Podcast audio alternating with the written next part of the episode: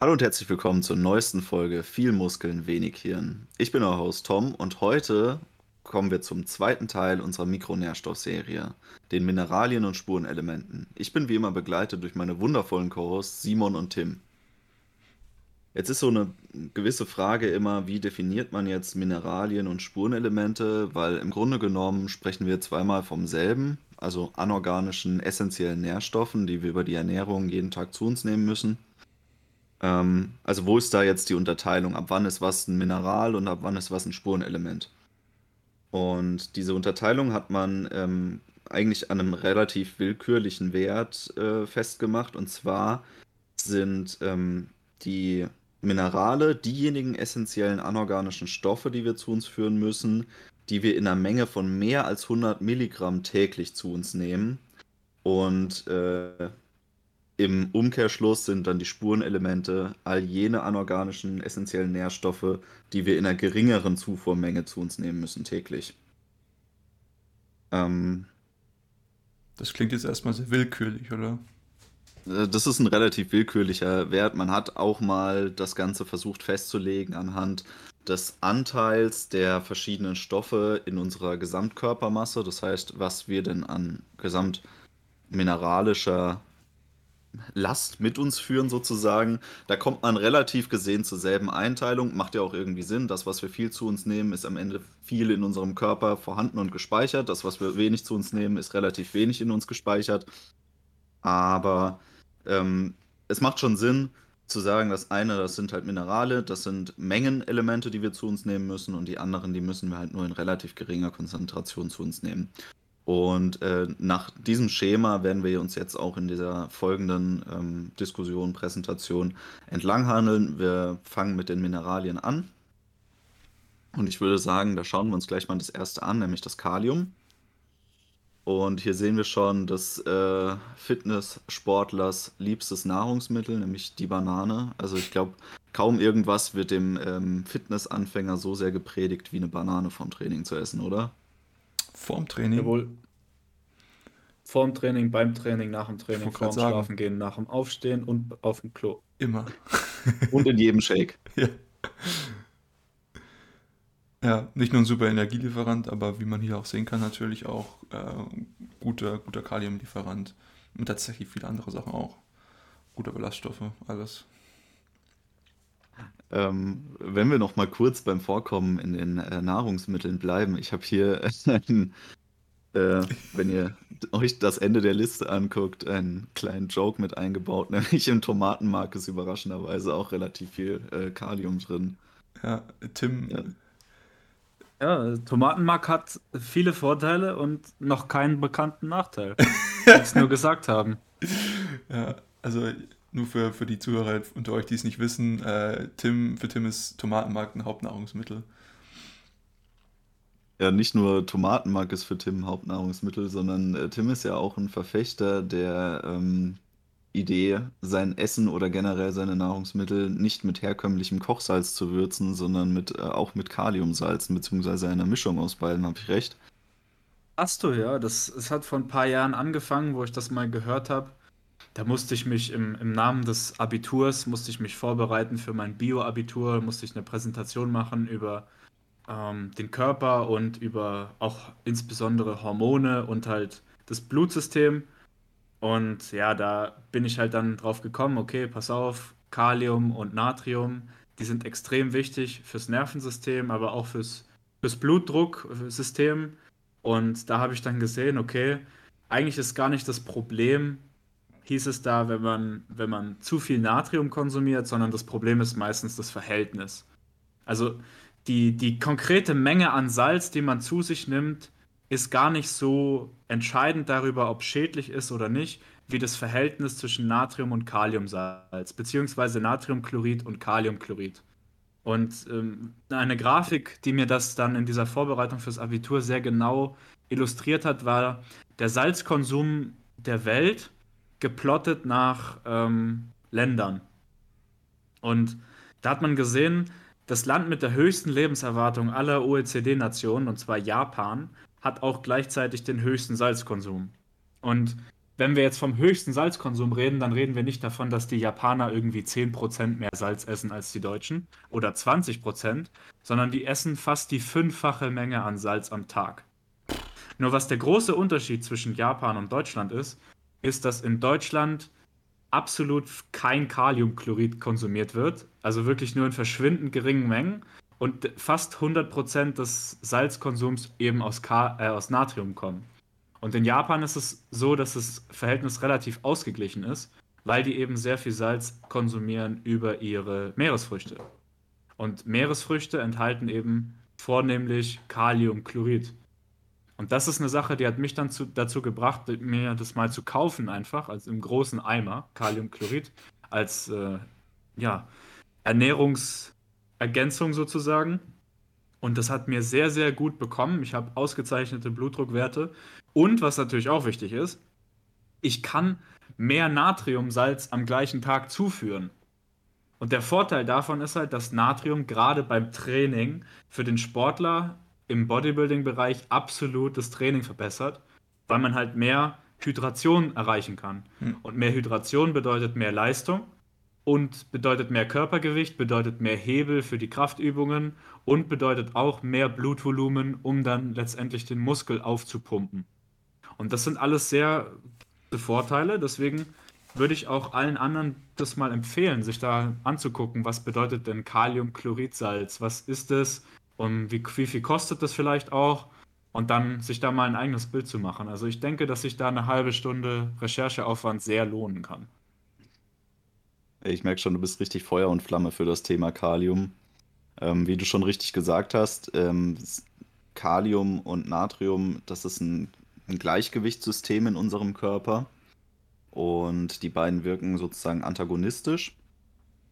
Wobei ähm, der Unterschied dabei ist, dass das Kalium vorwiegend im Zellinneren im Körper äh, ist, also fast unser gesamter Kaliumgehalt der, den wir im Körper haben, befindet sich im Zellinneren, während das beim Natrium genau aus, äh, äh, andersherum ist, also extrazellulär gelagert.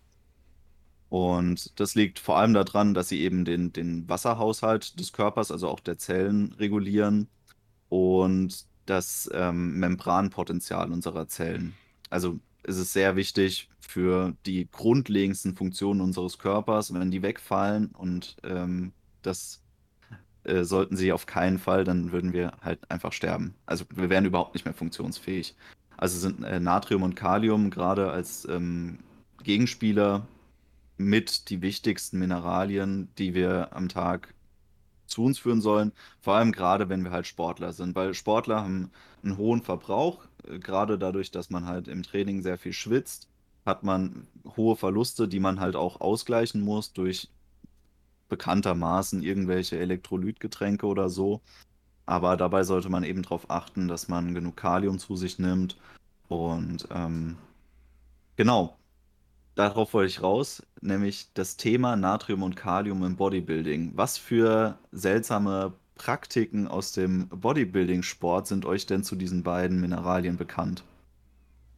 Also für mich ist, dass ich, sag ich mal, vor meinem Training immer so einen ich würde mal sagen, halben Teelöffel Natriumchlorid, also ganz normales Speisesalz, zu mir nehmen. Und wie Tim das schon gesagt hat, ähm, das ist ganz, ganz gut, um den Pump anzuregen. Und jetzt mag der eine oder andere sagen, ah ja, Pump, das ist halt nur so mehr oder weniger wichtig. Tatsächlich ist es wissenschaftlich gar nicht bewiesen, ob wir den Pump brauchen oder nicht, aber für was es wichtig ist, ist eben die Nährstoffzuführung im, in das Muskelgewebe und das ist definitiv wichtig für die Leistung. Von daher glaube ich ähm, durchaus, dass das Natriumchlorid vor, vor Training so mit, mit ausreichend Wasser natürlich zu sich genommen echt super sein kann. Und natürlich einen niceen Pump ist immer geil. Ja, gerade beim Bodybuilding, ich meine, man kann über die Wissenschaft viel diskutieren und wir sind ja auch alle Wissenschaftler, deswegen halten wir vielleicht auch mehr von der Wissenschaft, als sie eigentlich manchmal hergibt. Gerade in so komplexen Systemen wie dem Bodybuilding ist es ganz konkret, sage ich jetzt mal ehrlich auch so, die Wissenschaft, die kann viel behaupten, aber wenn ich ein Training so mache, dass ich zum Beispiel meinen Bizeps trainieren will und ich mache einen Satz und ich spüre eigentlich danach meinen Bizeps nicht, dann ist es was, was, auch wenn die Wissenschaft sagt, dass das eine gute Übung war, eine gute Intensität oder so, was mir persönlich einfach nichts bringt. Da habe ich keinen Spaß dran, da habe ich kein Instant Feedback, dass das äh, Training effektiv ist und ankommt. Und da komme ich dann halt in, in so psychologische Faktoren, die dann nicht mehr konkret quantifizierbar sind, die mir halt dann im Training extrem schaden oder mich eben extrem beflügeln in die andere Richtung. Wenn ich nämlich sage, okay, ich nehme meinen mein Teelöffel Salz vorm Training und habe einen übelsten Pump nach einem Satz von einer Übung, die ich so und so ausführe, dann weiß ich ganz genau, das ist jetzt angekommen und dann fühlt sich das geil an und dann mache ich natürlich dementsprechend mit einer ganz anderen Einstellung weiter. Gut, wir haben jetzt hier die spezifische Funktion des Natriums im äh, Kraftsport mal eingeleitet. Also vorwiegend wird es ja ähm, benutzt, um den Pump im Training zu steigern. Und ich würde mal sagen, da ist jetzt das, was äh, Simon gesagt hat, eine relativ moderate Menge, um das Ziel zu erreichen. Da kursieren in äh, einschlägigen Internetforen ganz andere Empfehlungen, die ich nicht empfehlen würde. Aber ähm, es reicht auch schon eine moderate Menge, um diesen Effekt eben spürbar auszunutzen. Beim Kalium ist es jetzt so, wir haben ja gelernt, ähm, Natrium sorgt dafür, dass das Gewebe besser hydriert wird. Das heißt, Wasser wird dort effektiver hintransportiert. Wenn man jetzt im Bodybuilding in einer Wettkampfdiät ist zum Beispiel, dann will man ja den genau gegenteiligen Effekt erstmal erreichen, nämlich die Entwässerung aller Gewebe. Und da kommt es dazu, dass man dieses Gleichgewichtssystem im Körper mit voller Absicht und äh, auch mit Wissen der Konsequenzen kippt und Natrium versucht völlig zu vermeiden in der Ernährung und stattdessen Kalium ähm, bevorzugt. Um nämlich das Gewebe generell zu entwässern. Und das ist eine sehr, sehr gefährliche Praxis, weil die Belastung des Körpers, die dabei entsteht, ist ja zu hoch. Das Gesamtsystem wird im Endeffekt aus dem Gleichgewicht gebracht. Und das ist Bodybuildern eigentlich recht bewusst, dass sie das damit provozieren, aber sie machen es trotzdem. Jetzt ist meine Frage vor allem an dich, Tim, ist das denn überhaupt notwendig? Uh, also Bodybuilding ist ja ein Schönheitssport, ein Schönheitswettbewerb. Und ähm, es ist deswegen ja sehr, sehr subjektiv, was jetzt wirklich einen, einen guten Körper im Bodybuilding ausmacht. Was ich aus persönlicher Erfahrung, aus Wettkampfdiät-Perspektive sagen kann, ist, dass es einen erheblichen optischen Unterschied macht, wenn man richtig entwässert übers Salzen. Also ich habe das konkret nach dem Schema durchgezogen, dass ich eben sehr, sehr viel Natrium konsumiere und auch sehr, sehr viel Kalium für einige Wochen und jeden Tag auch sehr viel trinke. Also wir sprechen hier von 8 bis 9 Litern am Tag. Und dann ist es so, dass äh, ja, so drei, vier Tage vor dem Wettkampf die Salzzufuhr komplett komplett unterbunden wird. Also natürlich, man hat immer noch Restsalz in den konkreten Lebensmitteln, aber es gibt kein einziges bisschen Extrasalz mehr von beiden Sorten. Und dann wird weiterhin so viel getrunken. Und das hält sich dann bis ungefähr zwei oder einen Tag vor dem Wettkampf, je nachdem, welche Uhrzeit der Wettkampf ist. Also wenn der Wettkampf früh ist, dann muss man zwei Tage vorher aufhören. Wenn er abends ist, kann man auch einen Tag vorher aufhören. Und dann wird eben einen Tag lang oder zwei Tage, wie gesagt, je nachdem, auch die Wasserzufuhr sehr stark reglementiert.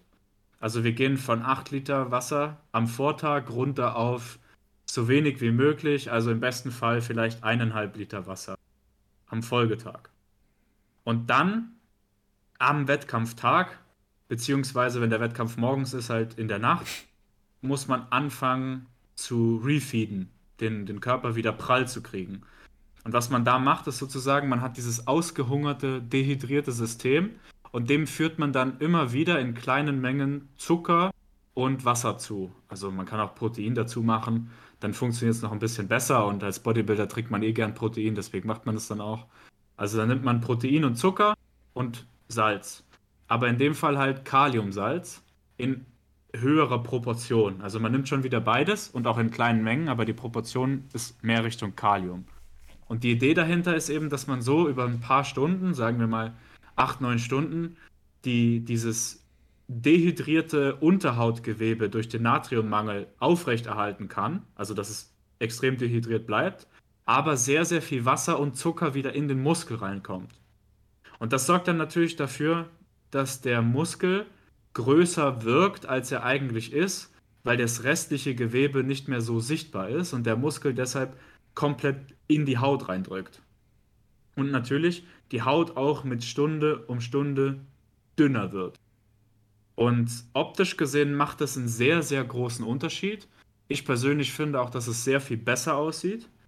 Aber es ist natürlich ähm, eine Sache, die man richtig machen muss. Also ich habe es beim ersten Mal zum Beispiel nicht so ganz so richtig gemacht und vergessen äh, nebenbei auch noch Magnesium zuzuführen. Und das hat dann dazu geführt, in Kombination mit der starken Dehydration, dass ich halt sehr viel Probleme hatte mit Krämpfen. Und das ist halt auch wieder eine Sache, die beim Bodybuilding, wenn man posen muss, sehr, sehr nachteilhaft, nachteilig sein kann. Einfach weil natürlich ja, die Pose dann nicht mehr gehalten werden kann, wenn der Muskel verkrampft. Und so muss man das halt abwiegen. Gesundheitlich würde ich das keinem weiterempfehlen. Ähm, das hat mich danach auch erstmal zwei Wochen lang in die Bettlägerigkeit befördert. Ähm, ja, also ist es eine interessante Erfahrung, keine Frage. Aber das verdeutlicht auch, wie du vorhin schon gesagt hast, Tom, dass Kalium und Natrium für uns absolut lebenswichtig sind. Also da gibt es keine, keine zweite Meinung dazu. Wenn man das falsch macht, ist es absolut gefährlich. Und da sind auch schon genug Leute dran umgekippt. Nicht unbedingt gestorben, aber halt dann ins Krankenhaus befördert worden. So, ja, viel, so viel dazu von mir. Also keine Empfehlung an der Stelle.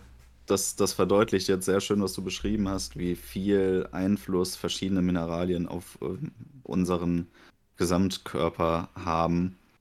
Wenn wir da eben einen Mangel provozieren, dann äh, versagt unser System schon sehr, sehr schnell. Ja, wie gesagt, ja. drei Tage, zwei Tage vielleicht sogar.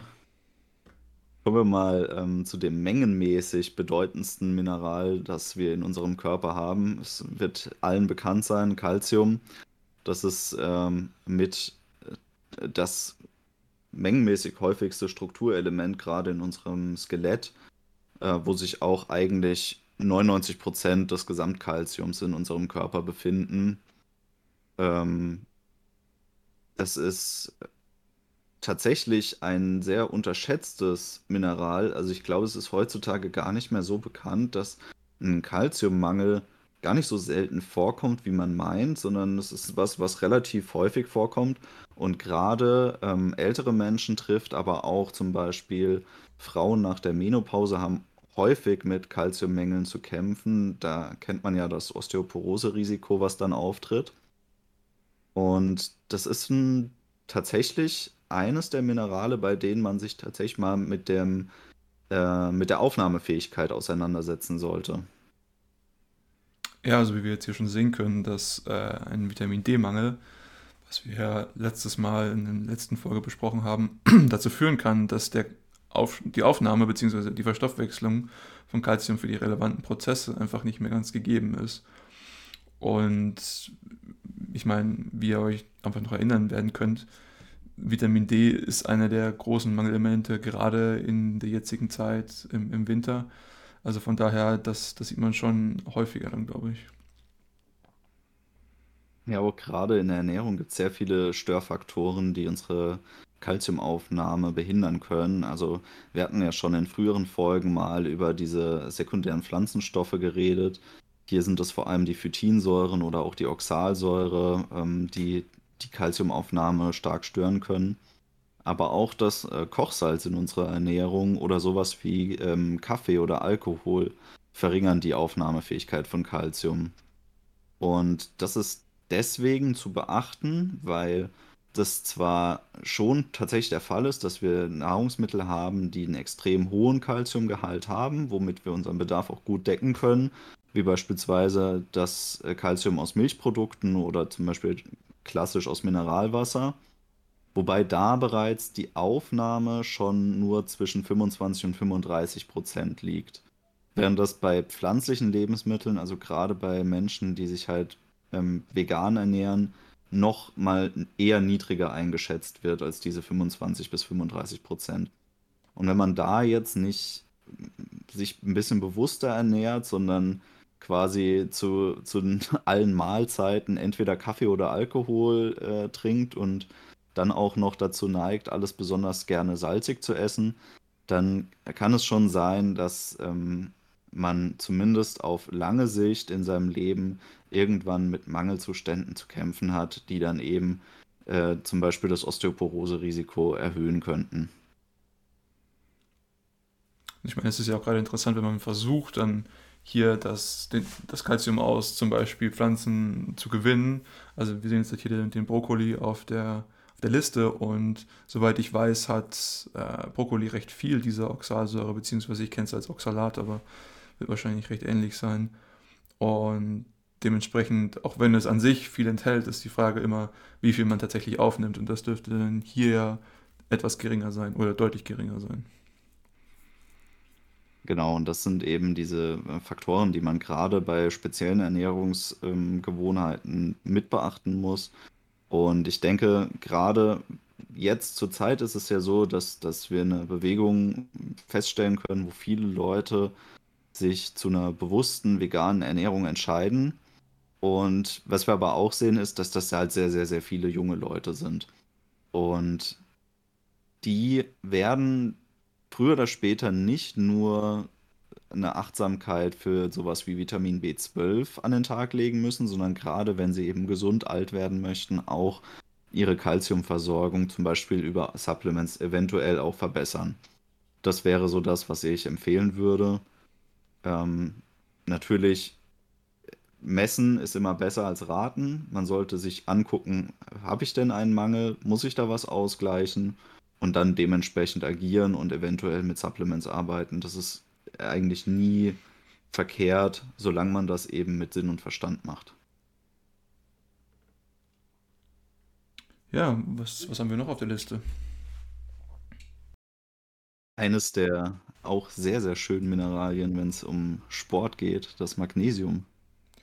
Ja, tatsächlich äh, für mich in letzter Zeit ein krasser Lebensretter gewesen. Äh, also ich hatte nach meiner Corona-Infektion ein paar Probleme mit, mit Herzmuskelfunktionalität gehabt und äh, wirklich hohe, hohe Zunahme von, von Magnesium. Also das Dreifache, was jetzt, oder zwei bis dreifache, was wir jetzt hier an Zufuhrempfehlungen haben, eben diese 300 bis 400 Milligramm, also ich gehe dann am Tag schon so auf ein Gramm manchmal, ähm, haben mir sehr dabei geholfen.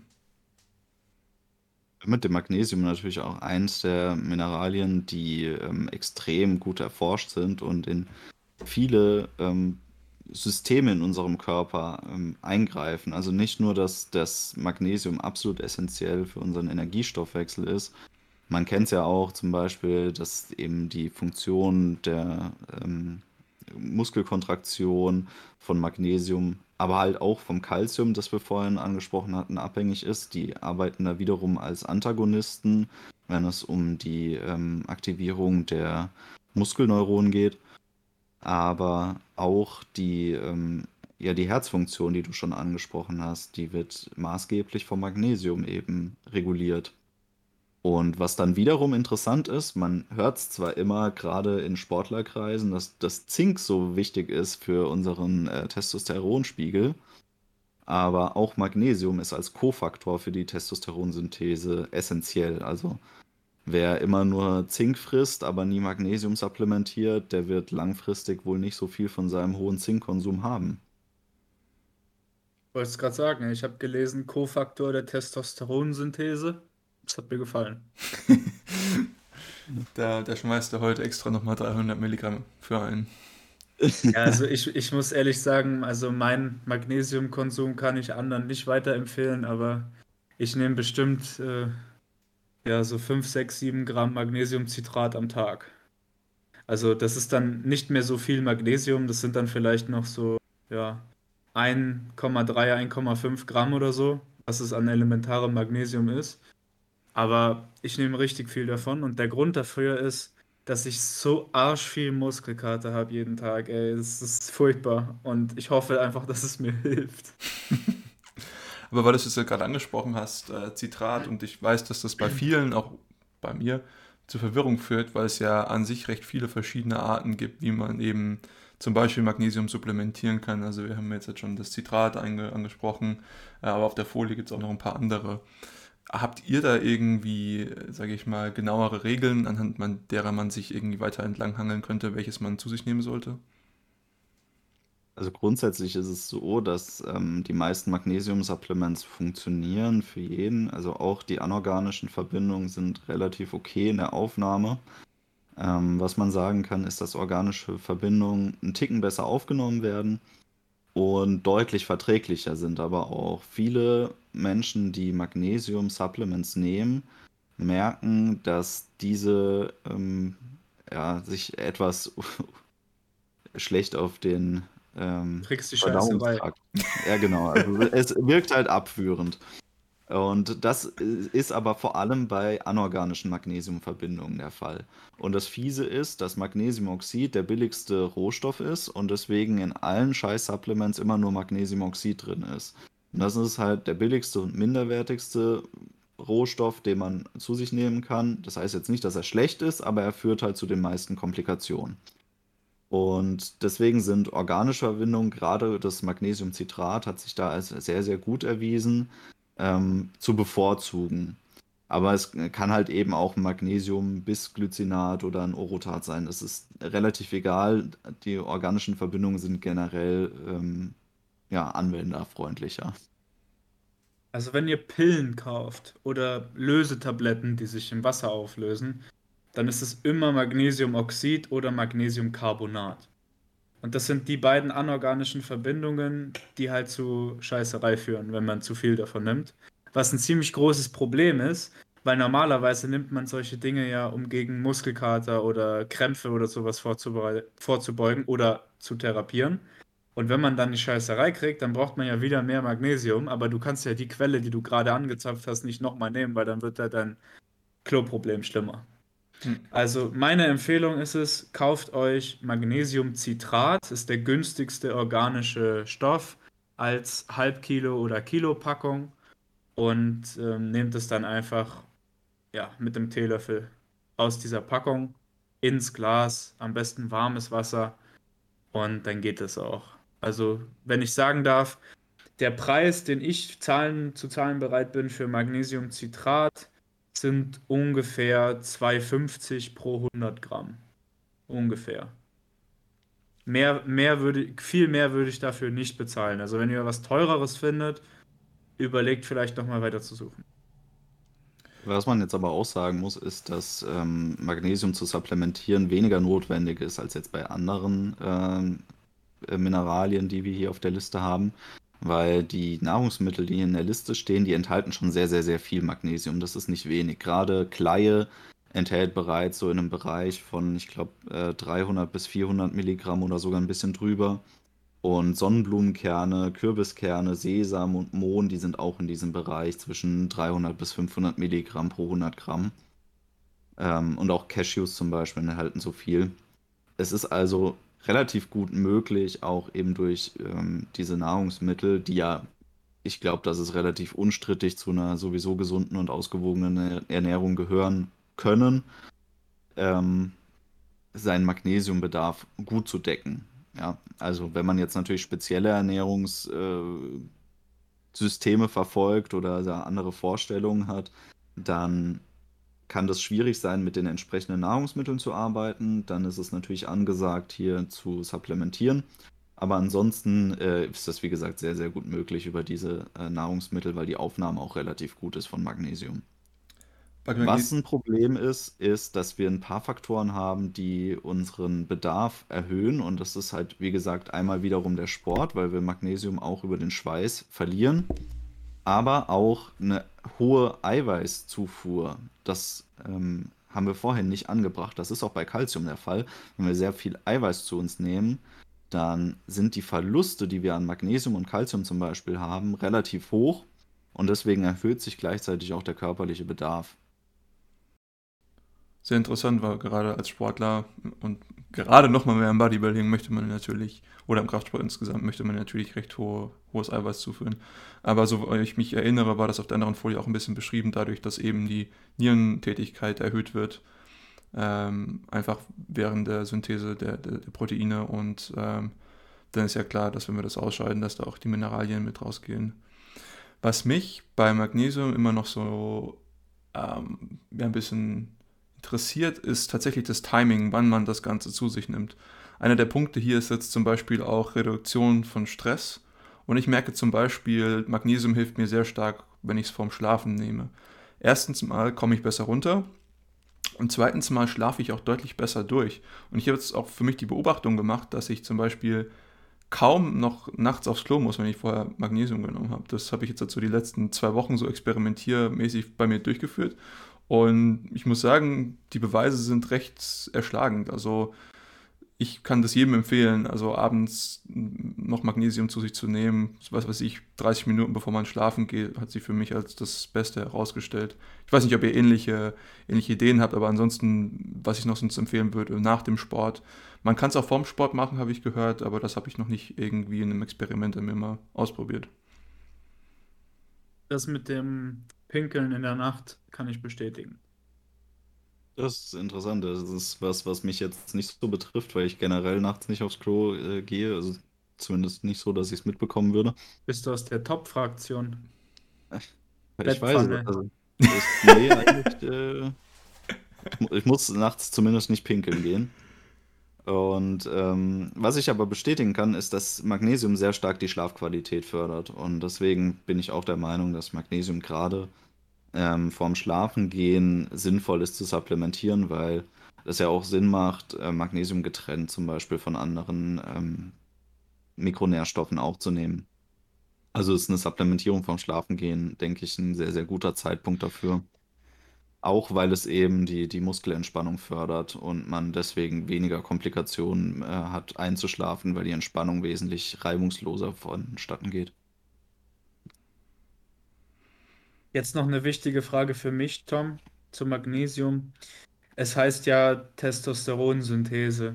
Also kann man es überdosieren oder ist mehr besser? Nein, man kann Magnesium überdosieren, so wie man äh, so gut wie alle Mineralstoffe überdosieren kann. Ähm, wo da genau die Grenze liegt, ist ein bisschen schwierig zu sagen, weil es ja auch anwendungsbezogen viele Einflüsse gibt, die, die eben den Bedarf in die eine oder andere Richtung ähm, verschieben. Das Hauptproblem bei einer Überdosierung ist, dass jede Magnesiumverbindung irgendwann abführend wirkt. Groß anders, was mit einer Magnesiumüberdosierung zu provozieren, ist schwierig, weil die abführende Wirkung dann schon die Aufnahme so sehr verringert, dass du kaum was anderes eigentlich äh, damit provozieren könntest. Das erklärt einiges. Ich glaube, wir brauchen keine weiteren Details. Kommen wir lieber zum Natrium. Ja, tatsächlich, da haben wir ja, ja schon einiges drüber erzählt heute. Da, da, haben wir schon sehr, sehr viel drüber geredet, mehr als wir hätten sollen vielleicht. Ähm, deswegen fange ich mal lieber mit einem relativ interessanten Fakt an, der sich wieder rückbezieht auf eine Folge, die wir bereits aufgenommen haben. Wen das interessiert, wir haben mal über Geld gesprochen. Und Salz war tatsächlich mal historisch so wertvoll, dass es auch als Währung genutzt worden ist. Und zwar damals im äh, Abessinien wurde es als Währung eingesetzt, aber auch zum Beispiel die römischen Legionäre sind mit Salz entlohnt worden. Und da stammt auch der altertümliche Begriff für Gehalt Salär ab von. Der wird zwar heutzutage nicht mehr wirklich ähm, genutzt, aber es ist trotzdem relativ interessant zu, zu sehen, dass historisch gesehen Salz mal extrem wertvoll war und ein sehr seltener Rohstoff. Und heutzutage ist es wirklich einer der billigsten Rohstoffe, die wir haben. Hm, aber an sich, ich meine, in der deutschen Sprache jetzt vielleicht nicht, aber im Französischen gibt es Salär auf jeden Fall noch. Und im Englischen gibt es auch noch Salary. Also ich glaube, das ist noch irgendwo recht präsent. Der Wortstamm hat sich gut gehalten, ja. Aber ja, mittlerweile einer der günstigsten Rohstoffe, das definitiv. Und jeder, wenn man mal im Urlaub ist, irgendwo am Mittelmeer, kann man auch mal ganz gut Salz kaufen. Und ähm, damit haben wir eigentlich auch schon gespoilert, was die wichtigsten Vorkommen von Salz sind. Und zwar ist es das Salz als Kochsalz, so wie wir es halt benutzen, NaCl. aber auch Meersalz oder Bergsalz, wobei Meersalz und Bergsalz ja immer irgendwie so ein bisschen äh, eine bessere Qualität zugeschrieben wird, was vorwiegend daran liegt, dass da halt noch andere Mineralien mit drin sein sollen, was bei Meersalz eigentlich nicht der Fall ist, also da ist nichts anderes drin. Vor allem wird ja bei Meersalz von manchen angenommen, dass sie damit auch ihren Jodhaushalt decken könnten, ähm, äh, wenn sie kein jodiertes Speisesalz benutzen wollen was leider nicht stimmt. Also Meersalz ist nicht dazu geeignet, auch noch als Jodsupplement zu dienen. Bergsalz enthält je nachdem, aus welcher Region es stammt, tatsächlich noch andere Mineralien und Spurenelemente. Ähm, so ein kleiner Grad, Messgrad daran ist immer, ob das ein farbiges Salz ist oder nicht, weil die Farbe muss irgendwo herkommen. Das Natrium ist es nicht, also es ist irgendwas anderes. Dann ist auch irgendwas anderes noch drin. Ansonsten weißes Bergsalz oder Kristallsalz ist auch genau dasselbe wie unser Speisesalz. Insofern, das gibt sich nichts, außer dass es teurer ist. Äh, ja. Also das ist dann zum Beispiel auch dieses pinke Himalaya-Salz, wo dann wahrscheinlich noch irgendwas anderes mit drin ist. Oder ich habe hier so eine tolle genau. äh, Kristallsalz, äh, Salzkristalllampe auf meinem Schreibtisch rumstehen. Die leuchtet ja auch irgendwie in Orange und, und Rosa ja. oder sowas. Ähm, was ich aber noch gehört habe bezüglich Meersalz äh, oder Bergsalz ist, dass in manchen Meersalzprodukten Mikroplastik enthalten sein kann, eben weil das Ganze aus dem Meer gewonnen ist und da irgendwie Mikroplastik reingekommen ist. Habt ihr davon auch schon gehört? Nicht nur vielleicht, sondern ganz sicher ist das so. Hm, ich wollte es nicht so dramatisch formulieren, aber go for it. Das äh, kommt ja daher, dass Meersalz wird äh, durch Verdampfen des Meerwassers hergestellt und es wird nicht besonders krass aufgereinigt. Und ähm, selbst wenn es sehr, sehr hochqualitativ ist und aufgereinigt wurde, kannst du Mikroplastik durch die Reinigungsverfahren kaum entfernen, ohne dass du extrem teures Meersalz anbieten müsstest. Deswegen ist es da grundsätzlich eigentlich immer ein bisschen drin. Hm. Also wenn man auf die höchste Qualität hinaus möchte, dann wohl Bergsalz. Genau, ja, da kann man sich relativ sicher sein, das ist äh, mit wenig in Kontakt gekommen. Ja, aber Und das hat halt ja. diesen Vorteil, dass da noch ein bisschen was anderes drin ist, aber man weiß auch nicht so ganz genau, was da noch drin ist. Zumindest kein Mikroplastik. Hoffentlich. Ja, aber was ich jetzt halt ganz spannend finde, dass wir schon sagen, ah, wir haben so viel weggenommen hier, ähm, eben dieses Zwischenspiel zwischen diesen einzelnen äh, Mineralien und vielleicht auch später noch Mineralstoffen, die dann doch in unserem Körper vorhängen. Also man kann das eigentlich kaum in Isolation jetzt betrachten, was man hier jetzt zu sich nimmt und das ist äh, ja schon recht interessant. Ja, tatsächlich ist es so, dass wir immer ein, ein großes Zusammenspiel der einzelnen Elemente hier haben das ist, glaube ich, in der Vitaminfolge gar nicht so krass rausgekommen, weil wir sie sehr eigenständig betrachtet haben in ihrer Funktionsweise. Die ist ja auch sehr viel aufgeschlüsselter und umfänglicher gewesen, als wir die jetzt hier sehen. Hier wird aber viel deutlicher, wie krass das Netzwerk in unserem Körper funktioniert. Aber gut, ich glaube, wir müssen auf Natrium nicht nochmal genauer eingehen. Wir haben eigentlich schon sehr, sehr viel hierzu gesagt. Mhm. Äh, erinnert euch einfach daran, was wir zu Kalium gesagt haben. Vielleicht noch zur Zufuhrempfehlung. Oh ja, okay. Also da steht jetzt 2 bis 2,4 Gramm. Was sehr wenig ist, ja. Das ist richtig wenig, ja. Was ist das? Da sind wir auch wieder bei dem Japan-Beispiel. Also die Japaner essen ungefähr 20 Gramm Salz am Tag. Aber wie gesagt, beide Arten von hm, Salz. Hm. Da bleiben aber immer noch knapp 10 Gramm Natrium am Tag über. Ja. Tatsächlich das Fünffache. Ich muss sagen. Wobei das jetzt also Oder die, ist das elementares Natrium dann? Ja, erstens ist es das und zweitens, die DGE empfiehlt auch eine höhere ähm, Kochsalzzufuhr. Also wenn wir das jetzt hochrechnen auf Kochsalz, sind das 5 bis 6 Gramm. Hm. Hm. Aber halt 2 bis 2,4 Gramm Natrium am Ende des Tages. Ich muss sagen, ich finde das sehr, sehr schwierig hier in in Gramm zu rechnen. Ich rechne mein Salz immer in Teelöffeln. ja, ist auch viel, viel praktikabler, muss ich sagen. Ja.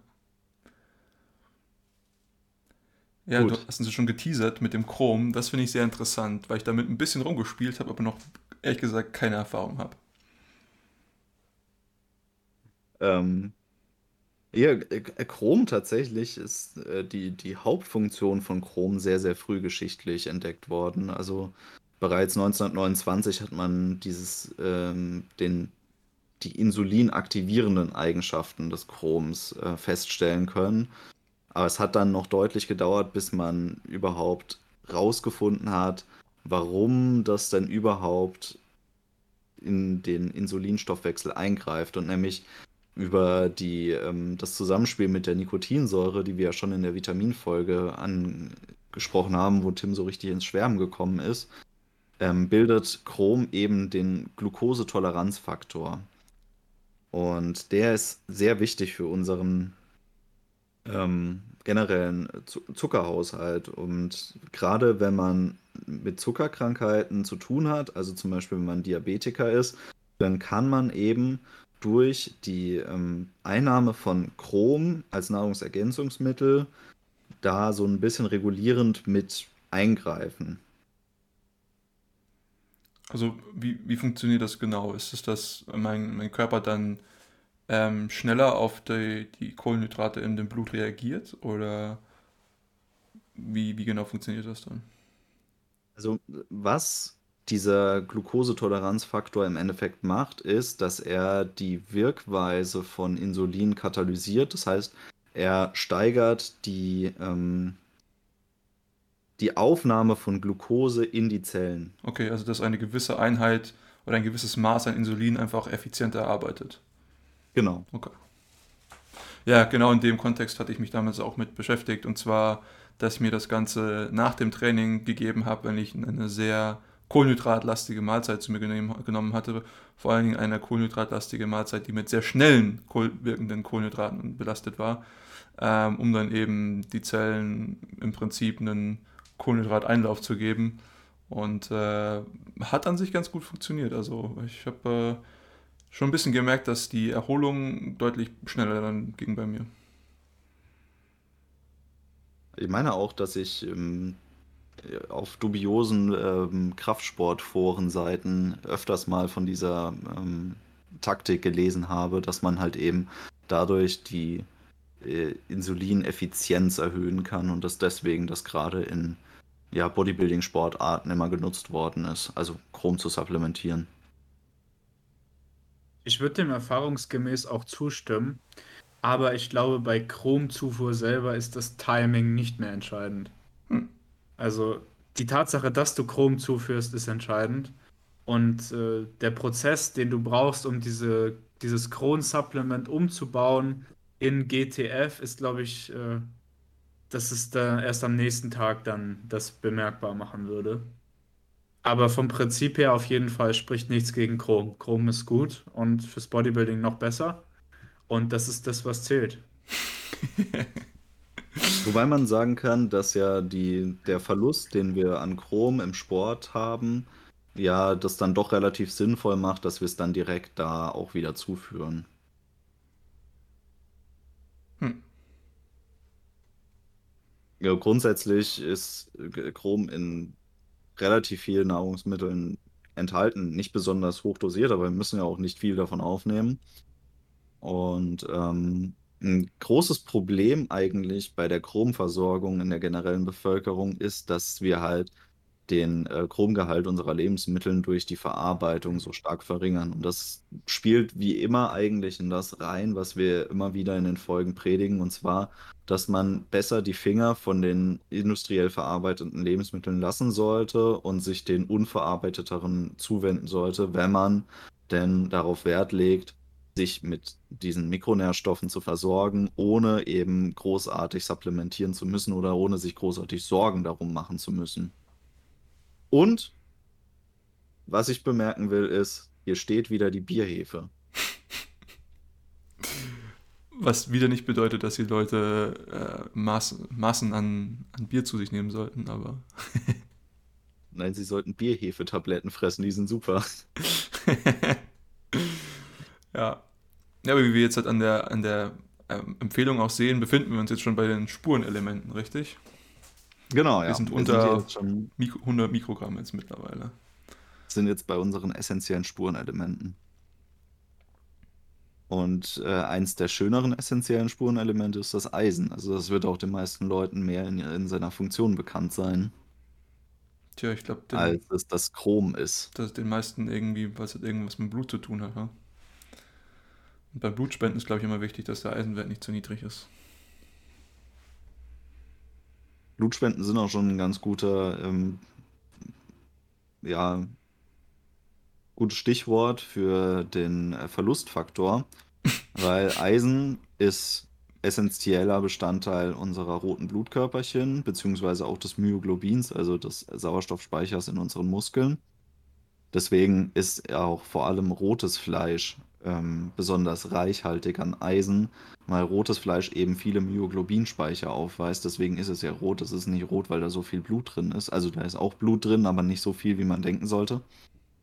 Und ähm, genau, wenn wir jetzt bluten oder eine Blutspende haben oder Frauen bekommen ihre Tage oder wir betreiben extrem krassen Leistungssport, dann haben wir hohe Verluste an Hämoglobin und deswegen müssen wir dementsprechend auch wieder relativ viel Eisen zu uns nehmen.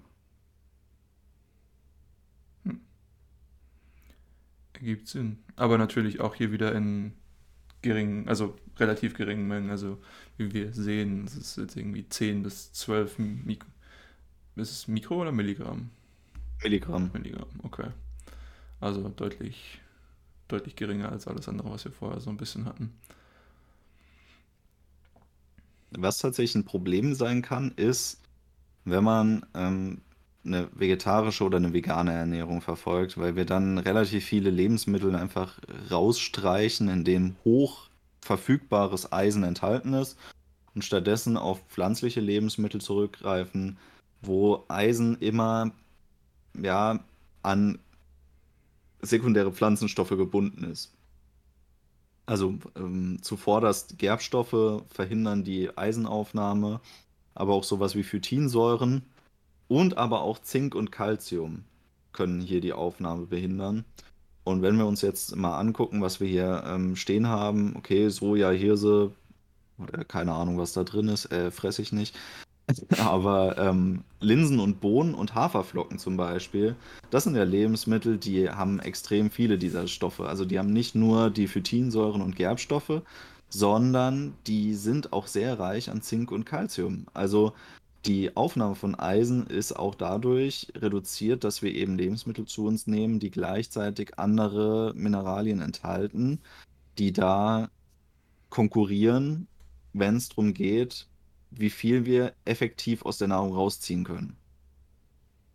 Ja, das ist immer wieder faszinierend, so wenn man sich überlegt, okay, in der Theorie sind diese ganzen Nährstoffe in diesen Lebensmitteln enthalten. In der Praxis, das, was bei uns ankommt, kann durchaus was ganz anderes sein. Und das macht es halt eben so gefährlich, weil die Leute sagen, aber ich esse doch das und das. Oder ich nehme doch das und das zu mir. Naja, gut, aber man muss natürlich gucken, was ankommt und nicht nur das, was man äh, zu sich nimmt. So, das, ist, das sind zwei verschiedene Paar Schuhe, aber das ist halt sehr, sehr schwierig, den Leuten zu erklären, dass es da auch irgendwie Kreuzeffekte gibt. In dem Sinne, Simon, sind wir wieder beim Ernährungsmotto unseres Podcastes. Es kommt nicht darauf an, was du isst, sondern es kommt darauf an, was du verdaust. Korrekt. Und ähm, was ich jetzt hier äh, ganz klar empfehlen will, wenn man denn ähm, sich, gerade wenn man sich vegan ernährt, weil wenn man sich vegetarisch ernährt, dann kann man die Aufnahme natürlich auch dadurch steigern, dass man zum Beispiel relativ viele Eier zu sich nimmt, was ich ja sowieso empfehlen würde, was glaube ich jeder von uns empfehlen würde. Ähm, aber gerade Veganer, die können dann auf Trockenobst zurückgreifen. Trockenobst ist sehr, sehr gut, um den Eisenbedarf zu decken. Gerade Aprikosen habe ich, glaube ich, bereits schon mal in der Folge empfohlen. Aber auch Trockenfeigen haben relativ viel Eisen und die sind gleichzeitig sehr, sehr arm an diesen anderen ähm, Faktoren, die die Aufnahme behindern würden. Aber was man dabei beachten sollte, ist, dass man gleichzeitig was zu sich nimmt, was sehr, sehr viel Vitamin C enthält. Weil in vielen Untersuchungen hat ähm, sich gezeigt, dass allein schon die erhöhte Zufuhr von Vitamin C über die Ernährung dafür sorgt, dass man einen Eisenmangel ausgleichen kann. weil Vitamin C ist absolut essentiell dafür, die ähm, Aufnahmefähigkeit von Eisen zu erhöhen. Ich glaube, das hatten wir schon in der letzten Folge im Detail angesprochen, deswegen werde ich das jetzt hier nicht mehr machen. Aber wie gesagt, das muss man immer mit beachten. Möchte ich über bestimmte Lebensmittel gerade gezielt meinen Eisenbedarf decken, dann sollte ich, egal ob es jetzt pflanzlich ist oder tierisch, immer Vitamin C mit zuführen. Jetzt kommen wir schon zum Jod. Einer meiner Lieblinge. Also ähm, ich profitiere sehr, sehr stark von Jodaufnahme. Ähm, was für mich sehr wichtig ist, ist äh, für die Schilddrüse. Ähm, da einfach als Unterstützung. Ich merke das auch für meine Haut. Also wenn ich zum Beispiel im Winter nicht ausreichend Jod zu mir nehme und auch supplementiere, ähm, dann bekomme ich zum Beispiel sehr trockene Haut. Und von daher kann ich ihm nur empfehlen, zu schauen, ob er nicht vielleicht auch einen Jodmangel hat. Und wie Tom das vorhin schon angesprochen hat, das sind gar nicht so wenige Leute in unserer Bevölkerung. Um ganz genau zu sein, weltweit sind das 1,8 Milliarden Menschen, die unter Jodmangel leiden. Ja, das ist ein bisschen was. Das ist, es ist so viel, wie es sich anhört. Und ähm, drei Millionen Menschen leiden dann sogar an extrem schwerem Jodmangel. Also da sind dann die Erscheinungen schon krass stark. Also das sind dann schon, das ist dann tatsächlich eine schwere geistige und physische Behinderung, genannt äh, Kretinismus. Hm. Und ähm, das Ding, warum wir hier gerade in Mitteleuropa Probleme haben, genug Jod zu uns nehmen, äh, zu nehmen, ist tatsächlich, dass unsere ähm, Böden extrem von der Eiszeit betroffen waren. Das heißt, ähm, in diesen Stadien der Glaziale, der Interglaziale nämlich, wurden unsere Böden stark ausgewaschen. Durch die Schmelzwassermassen, äh, die da durchgegangen sind, haben unsere Böden sehr, sehr viel an ähm, Spurenelementen verloren. Und da gehört eben Jod dazu. Da gehört aber dann, wie wir später auch sehen werden, zum Beispiel Selen dazu. Das heißt, alles, was wir hier bei uns an tierischer und pflanzlicher Nahrung, was regional produziert worden ist, zu uns nehmen, hat so gut wie kein Jod. Hm.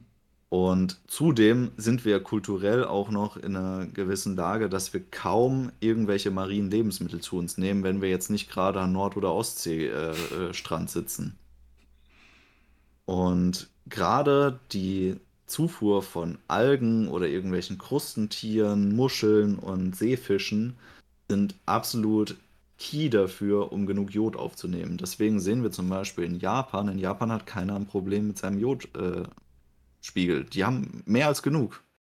Und das ist ein größerer, eine größere Katastrophe für eine Bevölkerung, als man meinen würde, weil Jod ist absolut essentiell dafür, die ähm, Schilddrüsenhormone zu bilden und damit ist es der Faktor, der unseren Fett- und Energiestoffwechsel maßgeblich beeinflusst. Das wollte ich tatsächlich und, gerade anbringen, ja. ja, genau. Also da mach gerne den Punkt. Ja, also die, es, gibt, es gibt nämlich manche Leute, die dann eben das Argument so weit ziehen, dass man sagt, dass vieles von der Übergewichtigkeit, die wir in unserer Bevölkerung oder zumindest ein bisschen was davon beobachten können, dass die eben durch den Jodmangel hervorgerufen wird der eben unsere Energieumwandlung und unseren Stoffwechsel derartig negativ beeinflussen, dass wir eben nicht mehr richtig gutes Fett rekrutieren können, was in unseren Zellen eingelagert ist. Ja, und so ist es tatsächlich auch. Also es hat sich oft gezeigt in Studien, dass ähm, gerade Übergewichtige von einer Jodsupplementierung, also einer erhöhten Zufuhr von Jod, stark profitieren können.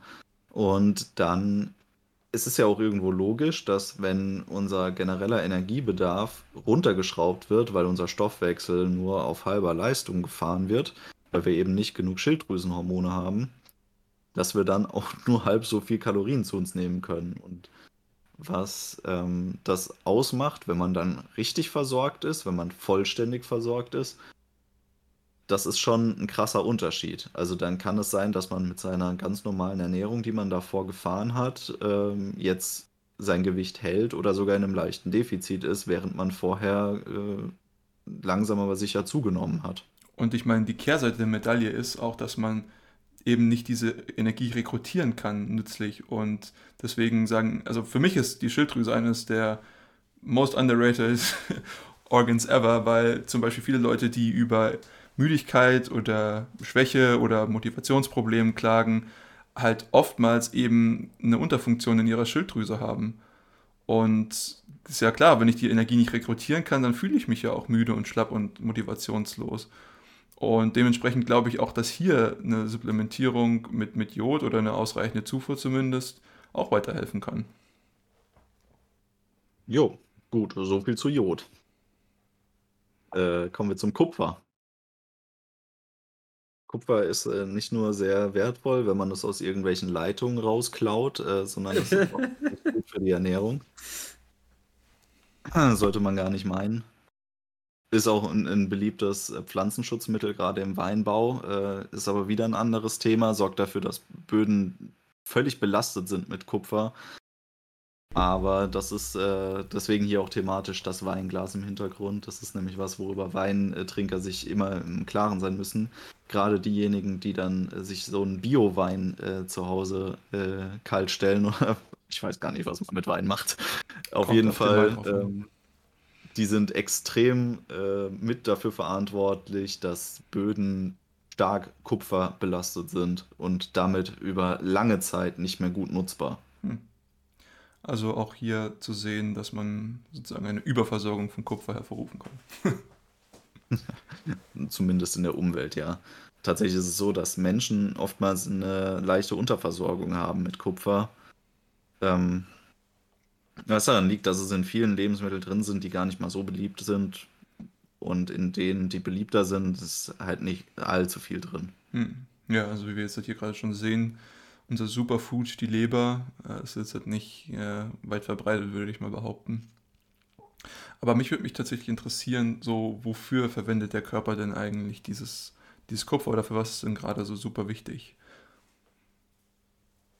Also wofür es äh, wichtig ist, das merkt man gerade im Sommer. Und zwar dann, wenn man einfach partout nicht braun werden will. Das hat äh, natürlich auch genetische Faktoren.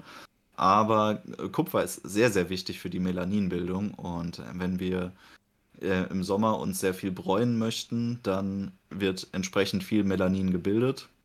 Und wenn man dann nicht genug Kupfer zu sich nimmt, dann kann dieser Prozess einfach gar nicht stattfinden. Hm, super, also dann weiß oh. ich, dann nuckle ich einfach an der Stromleitung im Sommer. Danke für den Tipp, Tom. Aber ich glaube, die wichtigste Funktion des Kupfers ist tatsächlich, dass Kupfer unter, ähm, also als Bestandteil eines Enzyms, nämlich der Lysyloxidase, keine Ahnung, ist ein Zungenbrecher. Lysyl. Ähm, Lysyloxidase ähm, daran beteiligt ist, Kollagen und Elastin zu verflechten. Und das sind die beiden Strukturproteine, die in fast allen unseren Geweben wichtig sind für die ja, Strukturgebung, aber auch die Elastizität. Und zwar maßgeblich bei unseren Knochenbändern, dem Knorpel und Bindegewebe, aber auch den Blutgefäßen. Das heißt, wenn das nicht gut ja, ablaufen kann, dann bekommen wir erhebliche Probleme, körperlich gesehen, weil unser gesamtes System dadurch weniger resilient ist. Okay, also gut für die Gelenke. Das ist tatsächlich, äh, glaube ich, auf, dem, auf der Agenda der wenigsten, wenn sie Gelenkprobleme haben. Ich hatte als Jugendlicher immer eine sehr kupferarme Ernährung und ähm, habe auch generell nicht so viel Kupfer einfach in, in meinem Körper aufgenommen. Und ich hatte sehr, sehr viele Probleme mit den Bändern und dem Bindegewebe, was Schmerzen und sowas angeht nach dem Sport. Und inzwischen esse ich sehr viel Käse und auch immer mal wieder getrocknete Früchte oder vor allem Mandeln. Und ich muss sagen, ich habe da nichts mehr. Also ich, ich kann das auf jeden Fall nachvollziehen, so Kupfer für, für den passiven Bewegungsapparat. Hm. Also die, generell die Folgen von einem gestörten Kupferhaushalt, die prägen sich halt auch in vervielfältigter Weise aus. Also zum einen kann das zu Blutarmut führen, dann hat man eine Störung der Nervenzellen, weil Kupfer wirkt ja auch neuroprotektiv, dadurch, dass es eben ähm, maßgeblich dazu beiträgt, dass wir unsere Myelinscheiden bilden können, die eben die ähm, Nervenzellen schützen und die Reizweiterleitung ermöglichen, dadurch, dass sie eben isolierend wirken. Ähm, wir haben Pigmentierungsstörungen, nicht nur in der Haut, wie ich es jetzt vorhin beschrieben habe, sondern zum Beispiel auch in den Haaren. Das heißt, unsere Haarfarbe kann sich durchaus ändern, wenn wir einen Kupfermangel haben, indem sie eben nicht mehr so krass pigmentiert sind. Ähm, eben Arteriosklerose wieder als äh, Risikofaktor. Man wird generell äh, infektanfälliger. Skelett, Haarstruktur. Äh, wir haben auch Probleme, die, die jetzt hier, sich hier aus den genannten Funktionen gar nicht so unbedingt ergeben, wie zum Beispiel, dass man ähm, appetitlos wird, wenn man Kupfermangel hat. Sehr seltsam, weiß man gar nicht, wo es herkommt, aber es ist so. Hm. Und ähm, auch hier ist es wieder so, dass zum Beispiel die gleichzeitige Aufnahme von Kupfer und Zink die Aufnahme vom Kupfer hemmt. Also auch hier sehen wir wieder, dass diese beiden Mineralien sich in ihrer Aufnahme gegenseitig negativ beeinflussen können. Faszinierend, Kupfer, nie so drüber nachgedacht. Okay. Hier wahrscheinlich noch weniger. Mangan. ja, noch weniger, auf jeden Fall. Oder Mangan, es gehört bestimmt mit zu denjenigen äh, Spurenelementen, wo man gar nicht so weiß, dass das immer in irgendwelchen Vitamintabletten drin und man weiß gar nicht so genau, was macht Mangan eigentlich, wofür soll das gut sein. Ja, äh, Mangan ist tatsächlich eins der ganz wichtigen Antioxidantien in unserem Körper. Ohne das ähm, funktioniert eins unserer wichtigsten Enzyme nicht, und zwar die Mangan-Superoxidismutase. Äh, super komplizierter Name, aber es ist halt eben eines der, wie wir schon häufiger erwähnt hatten, körpereigenen organischen ähm, Antioxidantien, die unsere Zellen vor freien Radikalen, also gerade Sauerstoffradikalen, schützen. Jetzt ist die Zufuhrempfehlung hier jetzt gar nicht so niedrig, wie ich gedacht hätte, gegeben. Äh, gar nicht so, wäre doch gar nicht so niedrig, wie ich gedacht hätte, äh, gegeben, dass es halt eben nicht so prävalent ist. Ähm, wir haben jetzt halt hier wieder Haferflocken und Haselnüsse. Gibt es hier auch wieder so Störfaktoren zwischen den beiden, also zwischen zum Beispiel der Einnahme Haferflocken und anderen, also beziehungsweise dann Mangan und anderen Elementen oder Spurenelementen?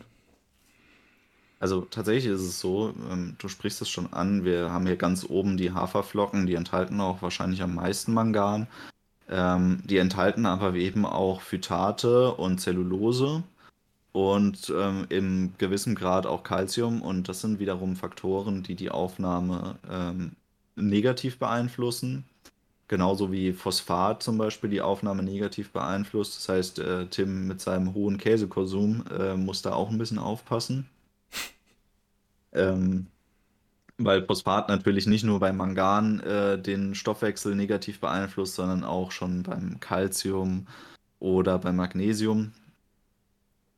Ähm, ist das immer ein Störfaktor, wenn wir zu viel Phosphor zu uns nehmen, was leider so ist. Das ist eben in sehr vielen industriell verarbeiteten Lebensmitteln heutzutage in zu hoher Dosierung drin.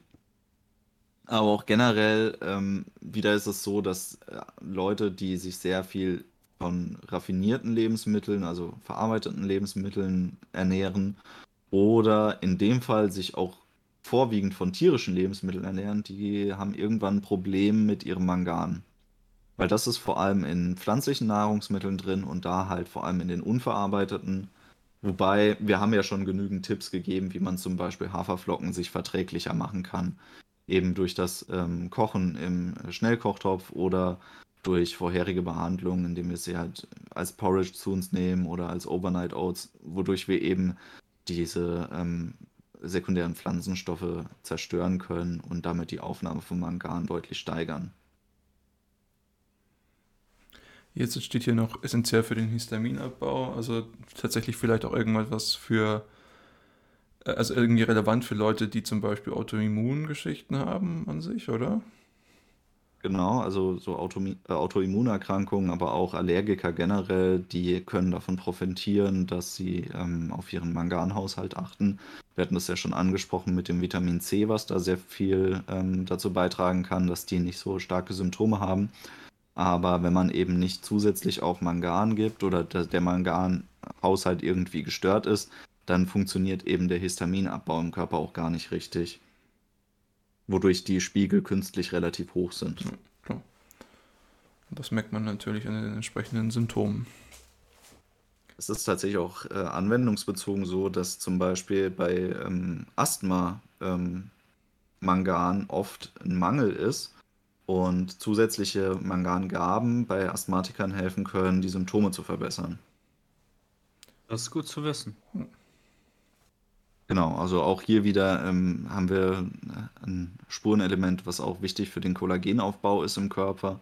Das haben wir bei sehr, sehr vielen Spurenelementen, dass die wichtig für die Bildung von Strukturproteinen in unserem Körper sind, entweder als Kofaktoren oder eben irgendwo in, in der Enzymkette relativ wichtig eingreifen. Und ich glaube, dass gerade Gelenkserkrankungen bei uns gar nicht mal so selten sind. Ähm, gerade im Alter treten die ja immer häufiger auf.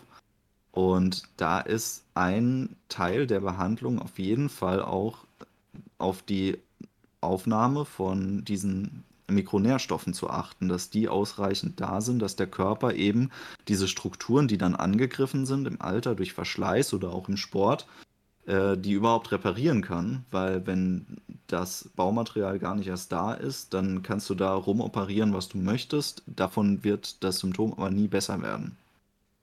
Klar, also wenn der Baustoff fehlt, dann fehlt er. Da haben wir schon wieder eins mit einem lustigen Namen, nämlich das Molybden. Okay, da bin ich jetzt komplett lost, da habe ich noch nie was von gehört. ähm, ja, Molybden, ne? das ist auch wieder so eins dieser Spurenelemente, das steht auf jeder A bis Z-Packung mit drauf. Also ich habe hier gerade eine neben mir stehen, äh, steht hier direkt unter Jod, äh, ist dosiert mit 75 Mikrogramm, also im Mittelfeld, ist okay, würde ich mal sagen. Und was Molybden jetzt macht, weiß man aber nicht, ja. Wirklich? Hat sich auch wahrscheinlich noch jemand äh, mit beschäftigt, der sowas zu sich nimmt. Ähm, was relativ interessant ist, ist, dass Molybden Nitrit zu Stickstoffmonooxid reduziert. Und das ist jetzt was, was gerade im Kraftsport wieder interessant wird, weil wir alle kennen ja bestimmt ähm, Pump Booster. Mhm. Also wir essen nicht nur Teelöffel Salz vorm Training, sondern viele Sportler äh, konsumieren eben auch Pump Booster die genau das wollen, nämlich dass möglichst viel Stickstoffmonoxid im Körper, im Blutkreislauf äh, zirkuliert und damit die Gefäßwände entspannt. Korrekt. Und wenn wir jetzt zum Beispiel kein Molybden haben, dann können wir diesen ähm, Pumpeffekt, den wir zum Beispiel haben, wenn man es jetzt natürlich machen möchte, wenn wir äh, rote Betesaft zum Beispiel trinken vom Training dann könnten wir diesen Effekt nicht richtig ausnutzen, wenn wir einen Molybdenmangel haben zum Beispiel. Das heißt, neben unseren Pump-Boostern auch noch ein bisschen Molybden einschmeißen. Notiert. Oder zumindest auf den äh, Molybdenspiegel achten. Das ist dann der viel Muskel, wenig Hirn-Booster mit Molybden noch dazu. äh, ja, bleibt auf jeden Fall in der Leitung. Also da haben wir definitiv irgendwas, was demnächst mal äh, für euch zur Verfügung steht. Was auch wichtig ist, ist, dass Molybden für den Abbau von fast allen schwefelhaltigen Substanzen in unserem Körper wichtig ist. Und das sind sehr, sehr viele Aminosäuren, die wichtig für uns sind.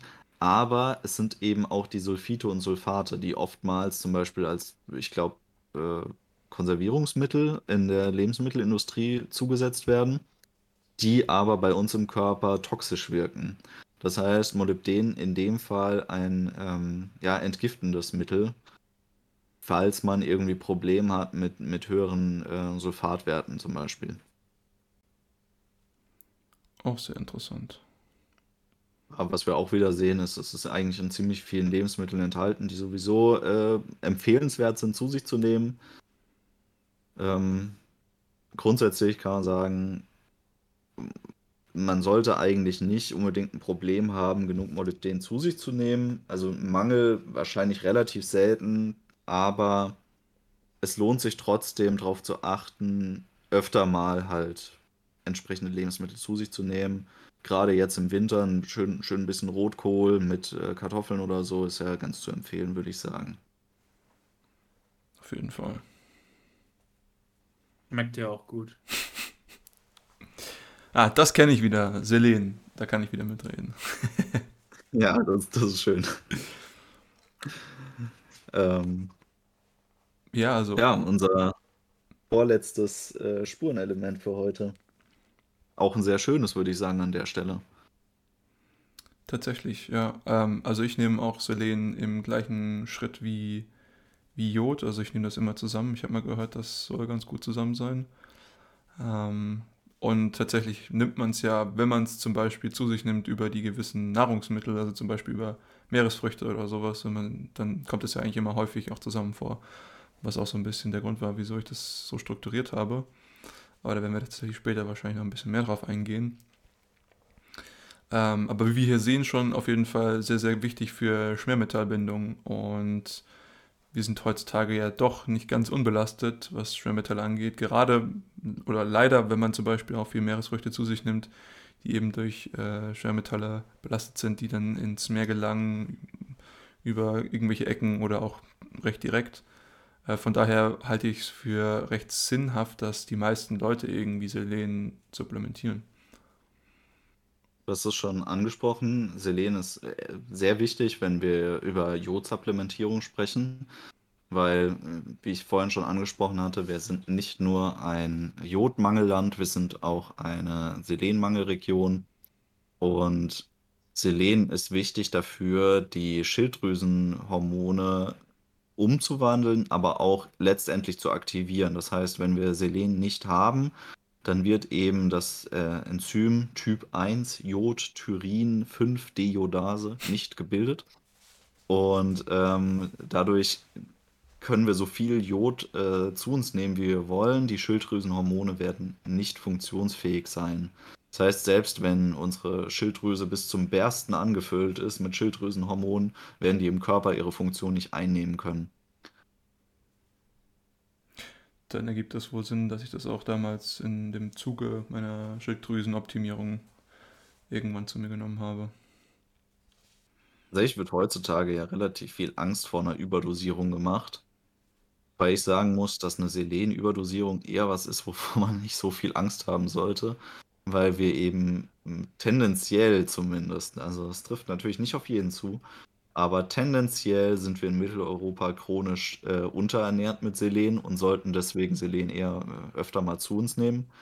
Und wenn wir jetzt zum Beispiel schon seit Jahren auf unseren Selenhaushalt achten und da wirklich on top sind, dann kann man sich anfangen, Sorgen zu machen, nehme ich nicht zu viel Selen zu mir. Solange das aber nicht der Fall ist, muss man echt keine Angst davor haben, wenn man mal eine Handvoll Paranüsse gegessen hat. Da wird man sich jetzt nicht mit vergiftet haben, auch wenn einem das die Medien weismachen wollen. Dass man, wenn man mehr als zwei oder drei Paranüsse isst, sich mit Selen vergiftet hat. Das ist absoluter Unfug. Ähm, ja, wenn man, wenn, man, wenn man die Angst hat, dann einfach noch ein bisschen Schwermetall hinterherklippen, dann, dann passt das schon wieder. Ein paar Omega-3-Fischölkapseln. Ja, richtig. Ja, oder, oder halt mal eine rauchen ausnahmsweise, ja, weil dann easy. hast du das auch wieder raus. Also es ist äh, wirklich, ja, also sehr, sehr viele Menschen hier haben erhöhten Selenbedarf. So gut wie alle Menschen sind unterversorgt mit Selen.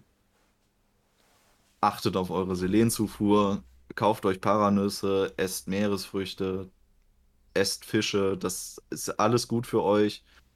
Ähm, die Leute, die halt ein bisschen äh, umweltbewusster sind, die greifen dann eben auf Paranüsse zurück. Das ist absolut legitim. Das ist eine sehr, sehr gute Selenquelle. Und dann könnt ihr super euren Tagesbedarf decken. Da reichen halt wirklich schon ein paar davon, aber wenn ihr Bock habt und euch eine Handvoll Paranüsse reinschmeißt, dann sterbt ihr auch nicht davon. Und wenn, haften wir nicht dafür. das ist eure Verantwortung. Richtig. So. Uff. Jetzt der letzte im Bunde. Heavy Hitter. Das Highlight zum Schluss. Zink, ja. Also Zink ist für mich immer so sehr, sehr wichtig, wenn es zum Beispiel um Hormone wie Testosteron geht. Bei Zink haben wir halt auf jeden Fall eine extrem hohe Vielfalt an Funktionen im Körper. Wir sehen das ja hier, wir haben eine Beteiligung an über 200 Enzymen im Körper auf die äh, Zink sowohl halt hemmend oder fördernd wirken kann. Da haben wir verschiedenste Stoffwechselprozesse, wie beispielsweise die, die Freisetzung von unseren Neurotransmittern oder auch die Zellteilung oder den Auf- und Abbau von DNA und RNA. Und das sind essentielle Körperprozesse, die durch Zink moduliert werden. Das heißt, die Aufnahme von Zink ist was, was man auf jeden Fall im Auge behalten sollte. Und äh, ein relativ guter ähm, Hinweis darauf, ob wir irgendwann mal nicht gut genug mit Zink versorgt waren, ist, wenn wir uns unsere Nägel angucken. Und zwar äh, kennt man das bestimmt, irgendwann hat man das mal gehabt, dass da so weiße Flecken drauf sind. War das bei euch schon mal so? Mhm. Yep. Und das ist ein guter Hinweis darauf, ob wir mit Zink unterversorgt sind. Hm. Ich dachte, Ähm, ich dachte immer, dass das irgendwie was mit Kalzium zu tun hat, aber auch gut zu wissen. Ja, es ist, äh, na, tatsächlich kann das durch andere Faktoren auch auftreten, aber in der Regel ist es ein, ein Zeichen für einen Zinkmangel. Hm. Sehr gut zu wissen. Ähm, nicht nur das Testosteron wird durch ähm, Zink in seiner Bildung reguliert, sondern auch wieder unsere Schilddrüsenhormone. Also wir haben jetzt den dritten Faktor quasi für unsere Schilddrüsenhormone, den wir zu uns nehmen sollten. Und ähm, aber auch Wachstumshormone und Insulin werden durch Zink reguliert. Das heißt, wir sehen jetzt schon wieder, wie wichtig es ist, einen, einen guten Zinkhaushalt zu haben. Gerade als Sportler ist es wichtig, da ein Auge drauf zu haben, aber auch für jeden anderen. Und ähm, ich denke, man kann das nicht gut genug betonen, ähm, wie wichtig generell Mikronährstoffe sind und das Verständnis von Mikronährstoffen, weil was man nicht versteht, da ist immer sehr schwer drauf zu achten. Weil wenn man versteht, was denn die Funktion von einem Mikronährstoff ist und auch so ein bisschen weiß, ja, was ist denn überhaupt, wenn mir das fehlt, was passiert dann mit mir, dann wird man viel sensitiver dafür, auf die Zeichen des Körpers zu achten und dann kann man eben in die Aufnahme äh, viel bewusster mit eingreifen und kann halt sagen, okay, äh, vielleicht äh, jetzt mal wieder ein paar Haferflocken oder mal ein paar Austern schlürfen oder so, weiß ich ja nicht. Ein sehr guter Punkt. Tatsächlich sehr guter Punkt. Was mir so ein bisschen im Hinterkopf umspielt, und das ist so ein bisschen als Abschluss des Ganzen für mich, hast du gedacht, äh, ich habe öfters mal gehört, dass zum Beispiel unsere Landwirtschaftstechniken uns dagegen, sag ich mal, ein bisschen verwundbar machen, dass wir zu wenige Mikronährstoffe zu uns nehmen, weil wir die Wachstumszyklen der Pflanzen so verkürzen, dass sie eben nicht all die Mikronährstoffe aus dem Boden rausziehen können, die sie an sich benötigen, weil sie einfach viel zu schnell wachsen. Was natürlich gut ist, weil wir dann die Makronährstoffe bekommen, die wir haben wollen, aber halt eben nicht für die äh, Dichte an Mikronährstoffen. Habt ihr dazu irgendwie eine Einschätzung? Ja, also mir ist das Problem durchaus bewusst und real. Ich kenne das aus verschiedenen Vergleichen historischer Perspektive, dass die, die, vor allem die Spurenelemente, aber auch die Mineralstoffkonzentration in allen Lebensmitteln in den letzten 100 Jahren gesunken ist. Und wir reden hier von 30 bis 35 Prozent, also das ist schon ordentlich. Das ist tatsächlich ein kontrovers diskutiertes Thema, ob das tatsächlich der Fall ist oder nicht, weil die Datenlage da nicht so ganz klar ist.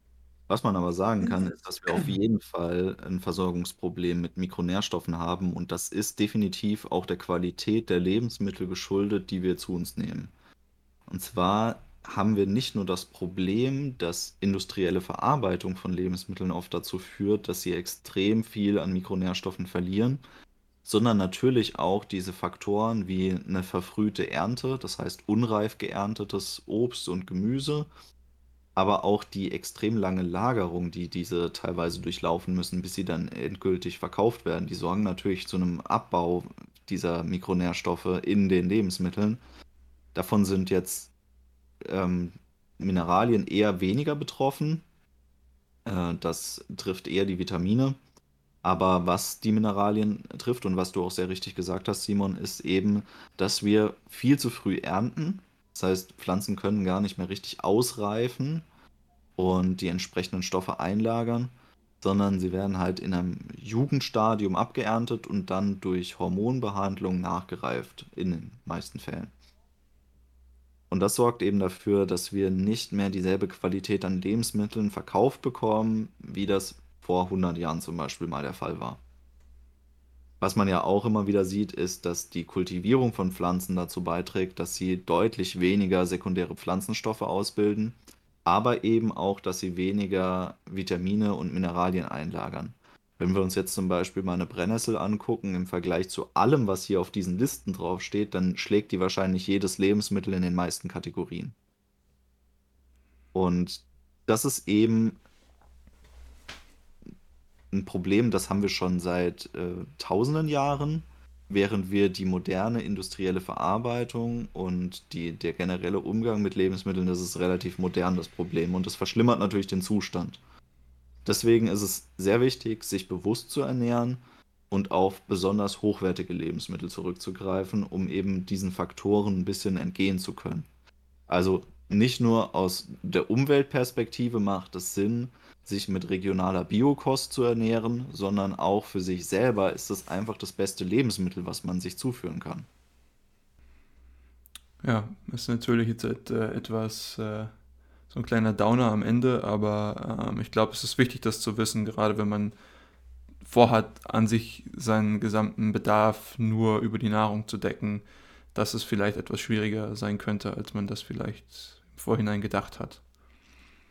Ja, leider. Aber wenn man es weiß und mit Nahrungsergänzung richtig arbeitet, ist die ganze Sache durchaus machbar.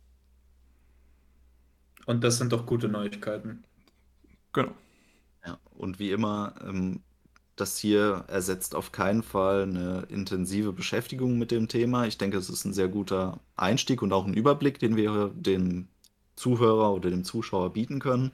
Aber wie immer ist es so, dass wenn ihr tiefer in ein Thema einsteigt, dann werdet ihr deutlich mehr davon profitieren. Und dafür ist es aus meiner Sicht zumindest, ich weiß nicht, wie die anderen darüber denken, unumgänglich, sich mit Literatur auseinanderzusetzen, weil es ist so, dass wir heutzutage sehr, sehr viel online geboten bekommen, sowohl Internetseiten, die uns äh, Wissen vermitteln, als auch Videos, die das ganz gut aufgearbeitet haben. Aber das ersetzt alles nicht das Wissen, das man eben aus einem Lehrbuch ziehen kann oder generell aus einem guten Buch. Das muss nicht unbedingt ein Lehrbuch sein. Ich bin nicht der absolute äh, Verfechter von nur Lehrbücher vermitteln das richtige Wissen. Aber wie gesagt, beschäftigt euch mit der Thematik auch in schriftlicher Form. Da profitiert ihr deutlich mehr nochmal davon, als das, was ihr aus dem Internet ziehen könnt an Informationen. Meine Meinung. Kann ich durchaus unterschreiben. Ja, es ist ein großes Thema. Es gibt viel zu besprechen und das ist meiner Meinung nach auch sehr viel ja, schwieriger als die Makronährstoffe. Aber liebe Leute, es muss halt einfach sein. Die Mikronährstoffe sind genauso wichtig und ein Mangel ist immer scheiße, ist egal auf welcher Ebene. Und deswegen kann ich euch nur raten, euch mit dem Thema wirklich auseinanderzusetzen, so wie Tom das schon ges gesagt hat. Und ja, es, es gibt eigentlich keine Möglichkeit, wie euch das schaden kann im Leben und es gibt sehr viele Möglichkeiten, wie euch das helfen kann. Und das ist meiner Meinung nach schon Grund genug, da mal vielleicht ein oder zwei Wochenenden hinein zu investieren. Das stimmt auf jeden Fall. Ähm, grundsätzlich bleibt mir nur noch zu sagen, freut euch auf den nächsten Teil dieser kleinen Serie. Da geht es um oftmals vergessene und vernachlässigte äh, Mikronährstoffe, die heutzutage nicht mehr so äh, im Rampenlicht stehen, ein bisschen stiefmütterlich behandelt werden, aber die äh, aus meiner Sicht auf jeden Fall trotzdem super interessant sind, sich mal anzugucken. Und wer jetzt schon gesagt hat, Molybden, Mangan, was soll das alles, der wird das nächste Mal, glaube ich, noch ein bisschen ratloser dastehen, weil da kommen dann die Sachen, von denen hat man wirklich selten was gehört. Aber freut euch drauf, wird spannend. Das sind dann die Sachen, die man für die Folge von Wer wird Millionär braucht. Auf jeden Fall. Ja, dann vielen Dank euch für die Konversation und wieder dir vielen Dank, Tom, für Vorbereitung der Folien und des, des ganzen Inhalts. War wieder super informativ. Und auch euch, lieben Zuhörern und Zuschauern, danken wir natürlich für eure Zeit und für eure Aufmerksamkeit. Wir hoffen, ihr habt irgendwas gelernt. Falls ihr irgendwie Fragen dazu habt, könnt ihr diese gerne an uns richten. Ähm, vielleicht machen wir irgendwie mal eine Folge zu irgendwelchen Fragen, die ihr habt, sammeln die, irgendwie sowas. Auch wieder hier an diesem Punkt, falls ihr irgendjemanden kennt, der euch irgendwie nahesteht, der, von dem ihr denkt, dass er von dem Wissen hier irgendwie profitieren könnte, gerne weiterleiten, gerne auch unseren Podcast so teilen. Das hilft uns sehr weiter. Und wir bedanken uns und wir hören uns beim nächsten Mal. Macht's gut!